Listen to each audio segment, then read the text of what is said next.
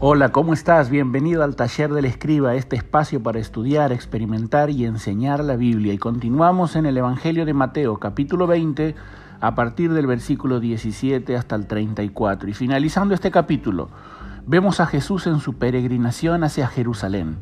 No sería un viaje más, sino la última vez que Jesús iría a la ciudad santa antes de su crucifixión. Esta es la cuarta oportunidad en que Jesús advierte a sus discípulos en cuanto a su muerte. Y Mateo nos presenta cinco cuadros que pintan los detalles de aquellas circunstancias. Y el primer cuadro es el cuadro de la entrega.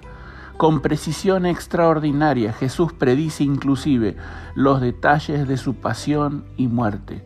El término para entrega en el original paradidomi aparece en dos oportunidades, versículo 18 entregado a los religiosos judíos, y versículo 19, entregado a los gentiles, a las autoridades romanas, para su crucifixión. ¿Quién entregó a Jesús? Quizás te estás preguntando esto. Bueno, la escritura nos revela que lo entregó Judas por codicia, sí. Lo entregaron los sacerdotes por celos, sí. Los soldados lo entregaron por crueldad, sí es verdad. Pilato lo entregó por cobardía, seguramente, pero sobre todo, lo entregó el Padre por amor. Dice la Escritura que el que no escatimonia a su propio Hijo, sino que lo entregó por todos nosotros. El cuadro de la entrega, pero en segundo lugar tenemos el cuadro del egoísmo. Y podemos ver aquí la gran cuota de egoísmo y falta de sensibilidad de Juan, Jacobo y Salomé su madre. Mientras que Jesús abría su corazón para revelarles detalles de su muerte. Ellos estaban preocupados en el poder, en la posición que ocuparían en el reino y sus privilegios. El egoísmo nos vuelve insensibles a los planes de Dios, ya que pensamos en nosotros mismos y lo que nos conviene y dejamos de pensar en Él y lo que conviene para sus planes. El cuadro del egoísmo, pero en tercer lugar el cuadro del enojo. Versículo 24 Dice el texto que cuando los diez oyeron esto, se enojaron. Ahora Jesús debía lidiar no solo con la ambición de los hermanos, sino con el enojo del resto del grupo. Se percibe en el texto que el enojo de los discípulos fue a causa de la avivada de los Boanerges. Ellos se sintieron estafados. ¿Cómo no se les había ocurrido antes? El pedido de Juan y Santiago desnudó el corazón del resto tan codiciosos como ellos. Y muchas veces también nosotros reaccionamos enojándonos por cuestiones equivocadas, revelando lo que en verdad hay en nuestro corazón. Pero en cuarto lugar tenemos el cuadro de la exhortación, versículos 25 al 27.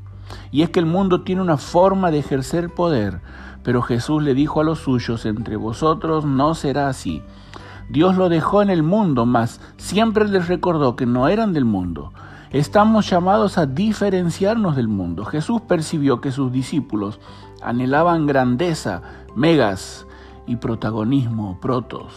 Y Dios les daría justamente lo que ellos anhelaban, pero a su manera, no a la manera del mundo. El camino hacia la grandeza y el protagonismo verdadero es un camino de servicio, pero finalmente el último cuadro es el cuadro del ejemplo, versículo 28.